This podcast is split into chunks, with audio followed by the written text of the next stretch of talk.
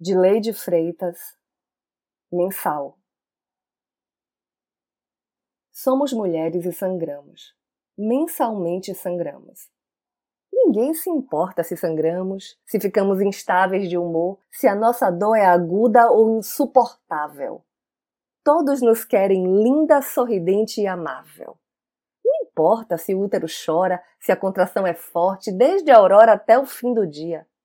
Exigem simplesmente que sejamos normais e amorosas, apesar da nossa dor infinda que se arrasta além do sol poente. Como ser gentil se as mil dores que sentimos nos trespassam como agulhas? A posição fetal revela que nossa dor está além do corpo. É uma ardente fagulha que vai além da alma. E só queremos um instante de empatia e paz.